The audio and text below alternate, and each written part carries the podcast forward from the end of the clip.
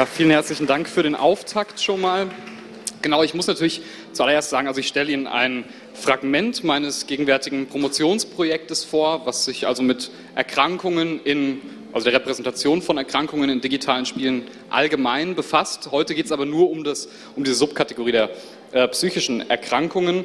Zunächst natürlich eine kleine Danksagung an Arno Görgen, der, wie gesagt, nicht gegenwärtig sein kann, allerdings geistig präsent ist, da sozusagen diese Präsentation, die Ideen, die ich Ihnen gleich vorstellen werde, äh, sozusagen unser gemeinsames Baby sind. Außerdem möchte ich noch eine Danksagung loswerden an drei Publisher bzw. Entwicklerstudios, nämlich an Electronic Arts, LKA und Ninja Theory. Äh, diese drei Publisher bzw. Entwicklerstudios haben unter anderem Titel zur Verfügung gestellt, die ich hier in meiner Analyse verwende. Äh, das bedeutet nicht, dass ich in irgendeiner Hinsicht jetzt biased bin ja, oder für Werbung machen möchte, sondern lediglich, dass ich die Unterstützung wertschätze, da in der Geisteswissenschaft die finanziellen Mittel gemeinhin etwas begrenzt sind. Was ich zeigen möchte, ist, dass es ein breites Spektrum an Repräsentationen psychischer Erkrankungen in digitalen Spielen gibt, dass diese Repräsentationen psychische Krankheiten sowohl subjektivieren als auch objektivieren können und dass diese jeweiligen Repräsentationen gekoppelt sind an gesellschaftliche Diskurse, die sie dann reproduzieren oder dekonstruieren. Zunächst ein paar kleine theoretische Vorgedanken, die allerdings also äh, simpel gehalten sind. Ähm, ich gehe davon aus, dass das Verständnis von, von Gesundheit und Krankheit, also von, sowohl von Begriff als auch Phänomen, in einem wechselseitigen, äh, wechselseitigen Verhältnis zueinander steht. Mein Vortrag hier ist etwas vereinfacht formuliert, aber Sie können gerne im Hinterkopf behalten, dass demnach, das ist sozusagen eine grundlegende Annahme meiner Untersuchung, kein Mensch je vollständig gesund oder vollständig krank ist, sondern wir alle bewegen uns auf einem Spektrum irgendwo zwischen diesen Polen. Außerdem liegt meiner Perspektive ein psychosoziales Krankheitsmodell zugrunde.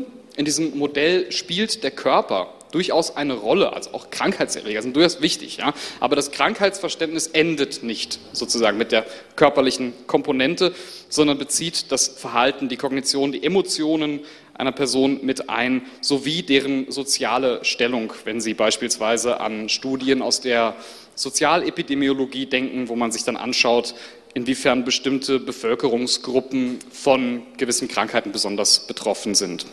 Ja, es geht jedenfalls darum, den Menschen als Ganzes zu begreifen und nicht als, was weiß ich was, kranker Appendix oder sowas. Ne? Zudem, und das ist die dritte und letzte theoretische Annahme, die ich vorstellen möchte, gehe ich davon aus, dass unser Verständnis von Krankheit gekoppelt ist an prävalente Diskurse in der Gesellschaft. Ähm, es verändert sich damit historisch und auch interkulturell. Äh, wenn Sie äh, einfach an das Beispiel der Homosexualität denken, der lange Zeit als Sünde galt, äh, dann als Krankheit oder auch an die, an die Psychoanalyse, die natürlich erst im Laufe des 20. Jahrhunderts sozusagen die Blackbox des menschlichen Unterbewussten geöffnet hat. Und davor war das Verständnis von Wahnsinn, ja, von einem wahnsinnigen Menschen ein ganz anderes. Ich kann darauf nicht genau eingehen, weil mein Vortrag natürlich hauptsächlich analytisch aussehen soll, aber will sozusagen unterstreichen, dass die Antwort auf die Frage, was ist krank und was ist gesund, eine ist, die sich historisch und kulturell verändern kann. Je nachdem, wie sozusagen eine Gesellschaft über den Menschen, über den Körper, äh, aber auch über das psychische Erleben nachdenkt.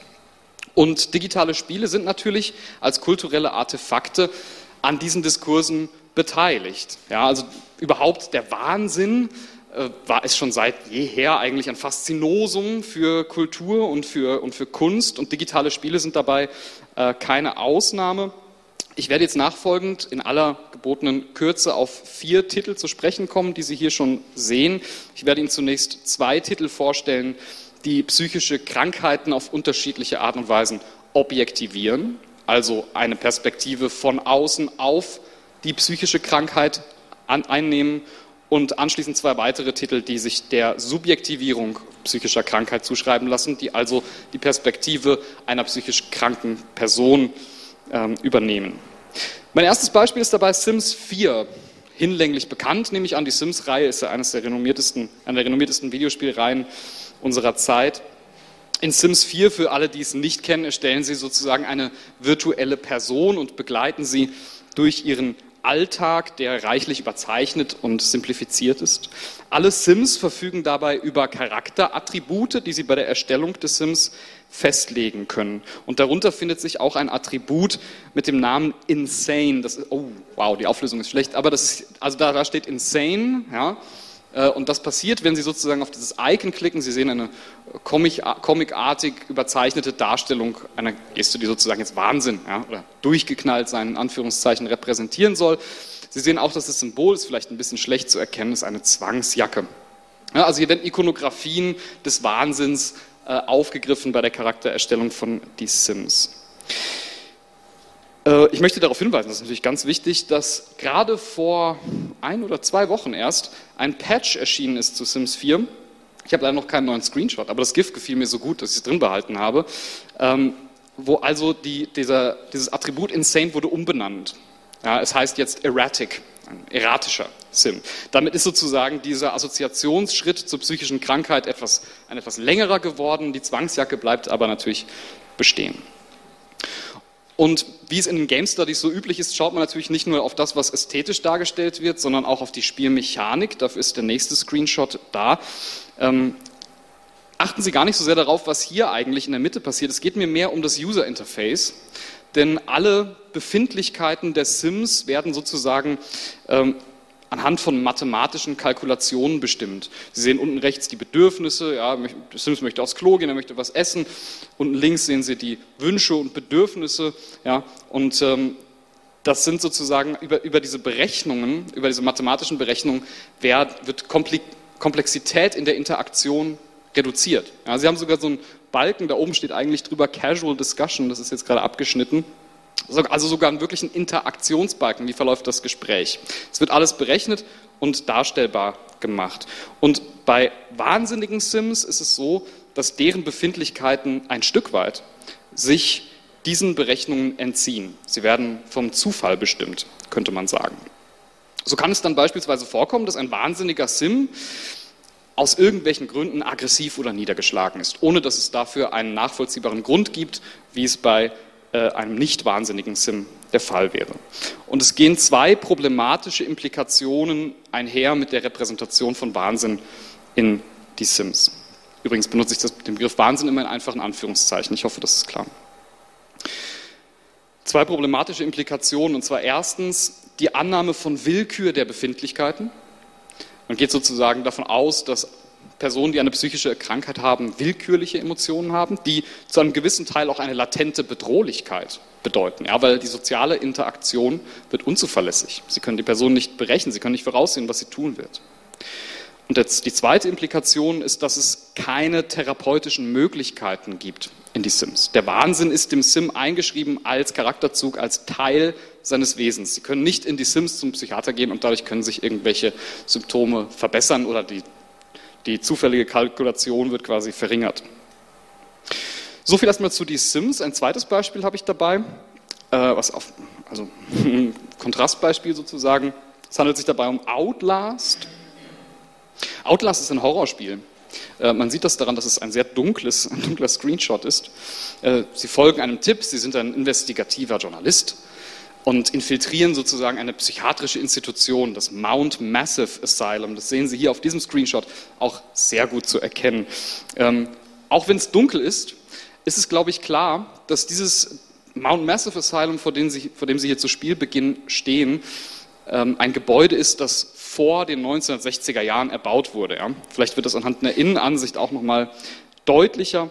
Das ist ein etablierter Topos, die verfallene Psychiatrie, die sozusagen vor den 1960er Jahren erbaut wurde. Und der Grund dafür, so kann man zumindest spekulieren, ist, dass im Laufe der 60er, 70er Jahre es eine psychiatrische Reform gab oder mehrere psychiatrische Reformen, die sozusagen humanere Behandlungs- und Internierungsmethoden äh, implementiert haben. Es findet sich also allein nur, wenn man sich die Gebäudestruktur und das Instrumentarium, was man darin findet, anschaut, eine Repräsentation oder eine, eine Konfrontation mit einer aus der Zeit gefallenen psychiatrischen Praxis. Ja. Und dem Topos entsprechend schlurfen natürlich auch vormalige Insassen in monströser Gestalt hier durch, die, durch diese Institution. Äh, diese Insassen sind äh, körperlich äh, deformiert. Ja, das ist auch etwas, was ein konventioneller Topos ist, den wir immer wieder sehen, wenn wir uns Spiele anschauen oder auch andere Erzählungen, dass sozusagen die psychische Krankheit externalisiert wird, dass sie sich auf den Körper auswirkt, ja, einen wahnsinnigen Blick oder äh, was auch immer, irgendwelche sonstigen ähm, Deformationen. Außerdem verfügen sie über außergewöhnliche körperliche Kräfte und dahingegen natürlich über keinerlei Vernunft oder Selbstbeherrschung. Sie werden also auch mit einem erhöhten Gewaltpotenzial dargestellt. Sie können mit äh, dieser Person hier, wenn man ihn als Person bezeichnen möchte, quasi nicht interagieren in irgendeiner anderen Form, als vor, vor diesem Monstrum in Anführungszeichen zu fliehen, ja, weil es sie angreifen wird. Das ist auch etwas, die Kopplung zwischen psychischer Krankheit und Gewaltpotenzial oder gesteigertem Aggressionspotenzial ist eines, das sozusagen statistisch äh, nicht bestätigt wird, aber sozusagen ständig in, in stereotypen äh, Repräsentationen äh, reproduziert wird. Sowohl in Sims 4 als auch in Outlast wird also die psychische Krankheit objektifiziert. Sie wird der Rationalität, dem rationalen Denken gegenübergestellt. In Sims 4 ist, es, ist der der Spieler oder die Spielerin eine transzendentale Form der Vernunft, könnte man sagen, weil sie das, die Geschicke der Sims lenken ja, und sozusagen auch kausale Überlegungen anstellen. Ich möchte, dass mein, Sims, mein Sim dies und jenes tut, um dann im Job befördert zu werden, damit er dann glücklich wird oder was auch immer. Ja, und die, diese, dieser, diese zufällige Bestimmung der Befindlichkeiten des wahnsinnigen Sims steht diesen rationalen Überlegungen gegenüber. Und in Outlast ist es ähnlich. In Outlast haben Sie den rationalen Blick des äh, Spielers bzw. des äh, Protagonisten, also eines, eines Journalisten, ähm, der sozusagen mit der Unvernunft der Kreaturen, des Animalischen konfrontiert wird, aber auch mit der Institution der Psychiatrie, ohne dass diese jetzt in irgendeinem Maße großartig reflektiert würde. Als Gegenbeispiel zu Outlast habe ich The Town of Light mitgebracht. Es eignet sich an dieser Stelle, finde ich, sehr gut, denn das Setting ist ebenfalls das einer verfallenen Psychiatrie. Das hier ist ein Screenshot vom Anfang äh, des Spieles. Diese Psychiatrie, die psychiatrische Institution, die Sie hier sehen, äh, gab es tatsächlich. Ähm, ist in, in, Italien, in Volterra, meines, meines Wissens nach. Ähm, und Sie betreten zu Beginn des Spieles diese Institution. Sie sehen auch, dass äh, The Town of Light durchaus Anleihen an das Horrorgenre hat. Allerdings schlägt The Town of Light eine etwas andere Richtung ein als Outlast. The Town of Light subjektiviert die Erfahrung der psychischen Krankheit und reflektiert zudem die Institutionalisierung. Wenn Sie auf die Ebene der Erzählung schauen, ist es so, dass Sie, Sie spielen René. René war von 1938 bis 1944 in Volterra in dieser Institution interniert, ja, wurde dort therapiert, könnte man sagen. Sie schlüpfen also zunächst erstmal in die Rolle einer psychisch kranken Person im, im, im digitalen Spiel. Der Fokus der kompletten Erzählung liegt auf Renés Erfahrungen mit ihrer Erkrankung. Sie sehen sie hier in der Mitte, in so einem, das ist eine kleine Zwischensequenz.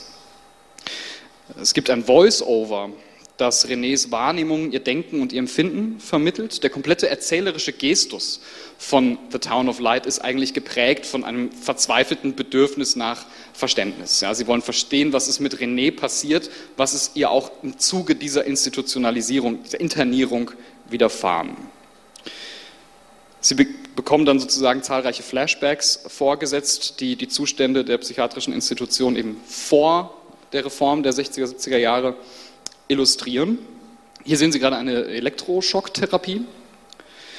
Und äh, das ist eigentlich auch ein, ein guter Punkt, um zum dokumentarischen Gestus überzugehen. Ich hatte ja schon angesprochen, dass es diese Institution wirklich gab, die Sie hier also in diesem Spiel betreten. Sie finden im Spiel auch originale Dokumente, also natürlich in digitalisierter Form. Sie finden auch Fotografien. Das ist, glaube ich, der Speisesaal der, äh, dieser, dieser Institution. Und äh, diese Dokumente und Fotografien bezeugen sozusagen den dokumentarischen Gestus des Spieles. Ja. Das Spiel beginnt auch mit einem Disclaimer. Den habe ich auch noch dabei, müssen Sie jetzt äh, nicht komplett lesen. Also äh, der Disclaimer verweist oben auf die, auf die historiografische Recherche und außerdem natürlich auch wichtig, äh, hier in diesem Satz lesen Sie auch, dass äh, die dass Personen, die dieses Spiel jetzt spielen, sich nicht verängstigt fühlen sollen, da die psychiatrische Praxis sich äh, signifikant verändert hat seit der Zeit, in der dieses Spiel spielt. Einen ähnlichen Fall oder ähnlich beginnt auch Hellblade, Senua's Sacrifice. Hier ist es nämlich so, dass zu Beginn des Spieles sind die ersten Namen, die Ihnen sozusagen in den Intro-Credits begegnen, der Mental Health Advisor und der Historical Advisor. Hier wird also auch gleich zu Spielbeginn unterstrichen, wo die Prioritäten liegen, ja, dass hier eine Recherche stattgefunden hat, sowohl was die Historie des Spieles angeht, als auch die äh, psychische die, oder die Repräsentation der psychischen Krankheit. Hellblade bemüht sich ebenso um eine, könnte sagen, radikale Subjektivierung der psychischen Krankheit oder des Erlebens psychischer Krankheit. Auch hier finden Sie äh, Strategien der Stilisierung, um, diese, um die Erkrankung ästhetisch erfahrbar zu machen. Das, äh, bezieht zum Beispiel überstrahlende Farben mit ein, Halluzinationen. Ja, Senua schreit hier sozusagen sich selbst beziehungsweise eine Stimme in sich an. Ja, sie sagt hier Shut up gerade in dieser Sequenz. Aber Hellblade geht noch einen Schritt weiter und den möchte ich ähm, hier ganz besonders unterstreichen. Es sind nämlich bei der Entwicklung von Hellblade die Erfahrungen von Experten, aber auch ganz besonders von Betroffenen einbezogen worden. Äh, Senior und also der Spieler oder die Spielerin hört konstant Stimmen aber nicht im Sinne von einem Voice-Over, so wie man es konventionellerweise erwarten würde, sondern Stimmen aus ganz unterschiedlichen Richtungen. Die Entwickler von Ninja Theory haben hier sozusagen versucht, die Erfahrung des Stimmenhörens unter Zuhilfenahme von Betroffenen, die tatsächlich darunter leiden, authentisch zu rekonstruieren, könnte man sagen. Wie genau das äh, funktioniert, das ist etwas schwierig zu erklären. Ich hatte mir überlegt, ob ich es kurz zeigen soll, aber auch dann ist es schwierig. Man muss es mit Kopfhörern tatsächlich erleben, weil die Stimmen aus unterschiedlichen Richtungen kommen, unterschiedlich laut sind. Das ist eine sehr interessante Erfahrung, kann ich nur empfehlen. Äh, lässt sich auch in den Trailern ganz gut abbilden von äh, Hellblade, die man sich dann anschauen kann. Wir können aber auch über solche Spezifika noch weiter im Anschluss des Vortrages sprechen. Außerdem finden sich die Umgangsweisen mit psychischen Krankheiten in Hellblade auch allegorisch reflektiert. Ähm, das Setting ist in einer nordischen Stammeskultur angesiedelt und ähm, die Psychose von Senua wird oftmals als The Darkness bezeichnet.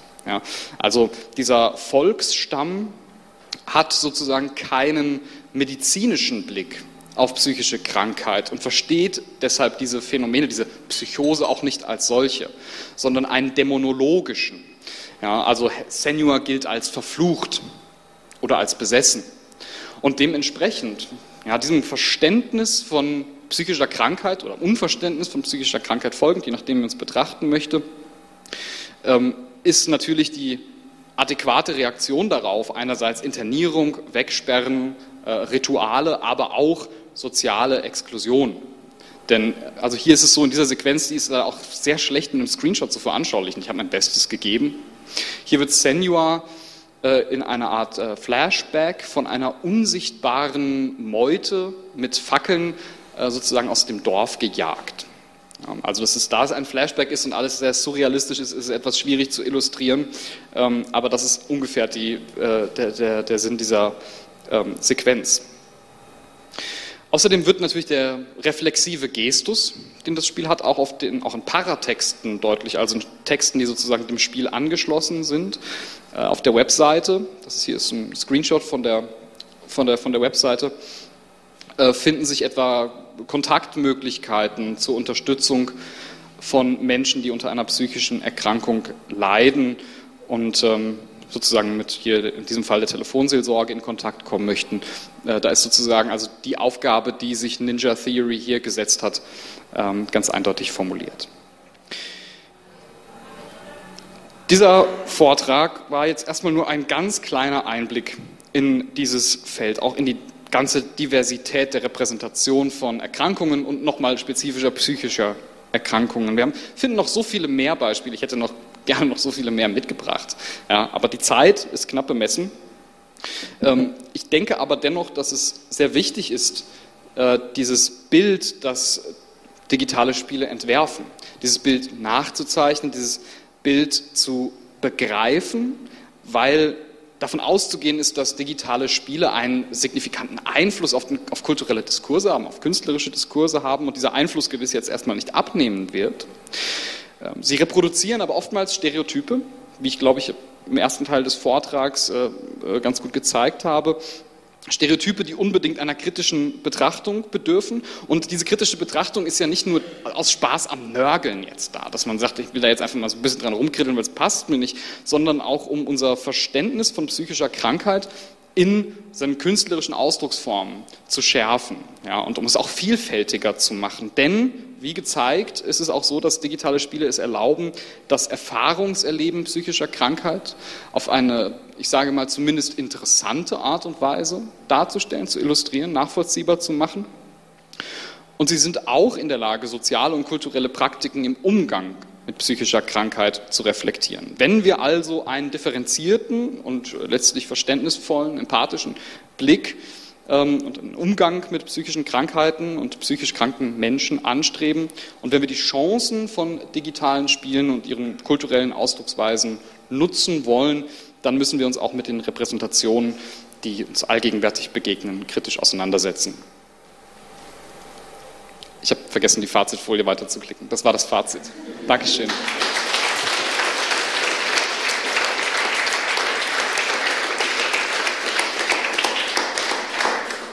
Sehr, sehr spannend. Ich bin mir sicher, da gibt es auch Fragen zu aus dem Publikum. Wer eine Frage hat, hebe bitte seine Hand, dann komme ich mit dem Mikro zu ihm. Da hinten geht schon die Hand hoch. Super. Ähm, ich habe, ich meine, ich kenne alle Spiele außer Town of Light, aber was mich von den Vieren am meisten interessiert, ist eigentlich Hellblade. Das habe ich schon gespielt mit jemandem, der auch unter mentalen Krankheiten, mehreren leidet. Und er hat sich sehr, sehr verstanden gefühlt eigentlich durch das Spiel. Und es hat ihm sehr gut getan. Aber es war auch sehr belastend für ihn, das zu spielen. Und ich frage mich, ob das auch teilweise vielleicht viel mit der Geschichte zu tun hat, die das Spiel halt auch drin hat, weil er halt nicht nur zu ihrem Zustand, sondern auch zu ihren Erfahrungen eigentlich eine Verbindung aufbauen konnte. Und ob man da vielleicht in die Richtung das auch ganz gut einsetzen könnte. Ja, also Danke für den Hinweis. Das ist unbedingt erforderlich, glaube ich. Es ist natürlich auch so, äh, da kommt man dann in den Bereich, wo man auch über Triggerwarnungen unter anderem sprechen muss, denn nicht jede Person, die unter einer psychischen Erkrankung leidet, möchte sich dem unbedingt hingeben. Die Geschichte, von der Sie sprechen, ist ja eine im Grunde wo Senior also eine, eine Konfrontation mit sich selbst quasi erlebt ja, und sich mit ihrer eigenen äh, Psychose intensiv auseinandersetzt. Nicht alle Personen ähm, möchten das zu jedem Zeitpunkt und ungefiltert tun. Deshalb glaube ich, dass natürlich wichtig ist, dass man sowas deutlich macht, dass es darum geht. Und ich glaube, dass es äh, durchaus einige Personen gibt. Darauf äh, gab's, gibt's, es gibt auch so, ein, so eine Kollektion von Zuschriften auf der Webseite, wo einige Personen ähnliche Eindrücke geäußert haben, dass sie sich verstanden fühlten, was auch, glaube ich, eine Erfahrung ist, die, naja, eine Erfahrung, die im Zuge dessen, was wir üblicherweise so in den Repräsentationen psychischer Erkrankungen finden, eher selten ist. Also ich kann mir gut vorstellen, dass für viele Personen, die unter einer solchen Erkrankung leiden, gerade wenn es ähnliche Symptome sind, wie Senua sie hat, oftmals gerade nicht sich verstanden fühlen, wenn sie sich solche Texte anschauen, sondern eher, äh, ja, eher stigmatisiert, ausgeschlossen, ja, eher objektifiziert. Ja. Also guter Hinweis, danke. Hm? Noch eine Frage. Wir haben noch Zeit. Ich nehme gerne noch eine Frage an. Da hinten ist Da hinten, hinter mir. Ha. Hier sind zwei. Aber dann steh mal auf, dass die Leute dich auch sehen, sonst bist du hier ganz ähm, und zwar, ich habe selber Sims 4 sehr, sehr viel gespielt und noch nie geschafft, dass ein Kind Wahnsinn, die Eigenschaft wahnsinnig bekommt. Wie schafft man das in dem Spiel selber? Es gibt ja die Anfangseigenschaften, die man kreieren kann und dann während des Erwachsenenwerdens bekommt man ja bestimmte, wenn man sich bestimmt verhält. Wahnsinnig war noch nie dabei. Tja, das ist eine Frage. Keine Ahnung, um ehrlich zu sein. Äh, ich, ich, spiele gerade die Sims selbst sozusagen zum Zwecke der Analyse. Ja. Ähm, und ich weiß auch, dass es in die Sims 4 noch weitere Möglichkeiten der Repräsentation von Krankheit gibt. Man kann nämlich auch Arzt werden mhm. und äh, braucht dazu aber eine Erweiterung, die kostet extra. Äh, und ähm, ich habe aber tatsächlich, das habe ich noch gar nicht ausprobiert. Sie, vermuten Sie dahinter, dass es da einen Grund gibt, warum das Kind nicht, nicht wahnsinnig oder in dem Fall erratisch jetzt werden kann? Das weiß ich auch nicht. Müsste man EA mal fragen. Ich, Gibt es hier eine Meldung direkt dazu? Haben Sie es geschafft? Ähm, ich habe noch eine Frage bezüglich gerade so, also posttraumatische Belastungsstörung würde sich anbieten und gibt es sowas auch mit Depressionen, einfach weil es weit verbreitet ist, aber ich könnte mir jetzt vorstellen, dass gerade Depression schwierig ist in einem Spiel darzustellen. Depressionen, ja. Es gibt äh, spezifische Titel, die sich dessen annehmen. Es gibt einen Titel, der heißt Depression Quest von, von Zoe Quinn. Äh, da ist allerdings die visuelle Darstellungsweise etwas limitiert. Es ist ein Text-Adventure, könnte man sagen. Und da ist die Depression so dargestellt, dass sie eigentlich, sie kriegen eine Situation geschildert und dann haben sie mehrere Auswahlmöglichkeiten, was sie machen äh, wollen. Zum Beispiel irgendwie Freunde laden sie ein, äh, hey, äh, geh doch heute Abend mit uns feiern und so, du warst jetzt schon so lange irgendwie in deiner Bude und hast irgendwie jetzt eine schwere Zeit. Und sie können dann die Möglichkeiten auswählen, was sie tun wollen. Und dann ist aber sozusagen das, was aus der Situation am einfachsten rausführen würde, vielleicht zum Beispiel, ich reiße mich zusammen und gehe mit ist dann durchgestrichen, sodass Sie es zwar sehen können, es ist Ihnen zwar greifbar, diese Möglichkeit, aber Sie können es nicht auswählen. Mir fallen noch einige weitere Titel ein, ähm, aber ja, ich glaube, Depression ist ein Thema, das unterrepräsentiert ist in diesem Fall. PTSD eines, was sehr stark repräsentiert ist, auch oftmals sehr stark stigmatisiert ist. Aber klar, wenn Sie allein daran denken, an die zahlreichen Erzählungen der traumatisierten Kriegshelden, äh, daran lässt sich das natürlich sehr stark knüpfen. Äh, da ist natürlich PTSD ganz stark repräsentiert. Ja. Okay, Stefan, vielen Dank für deinen Talk. Ich glaube, das war sehr spannend. Äh, wenn ihr noch Fragen an ihn habt, ich bin mir sicher, du bist noch ein bisschen da, dann immer, könnt ihr ihn noch fragen. Immer, ja. Danke fürs Zuhören. Ja.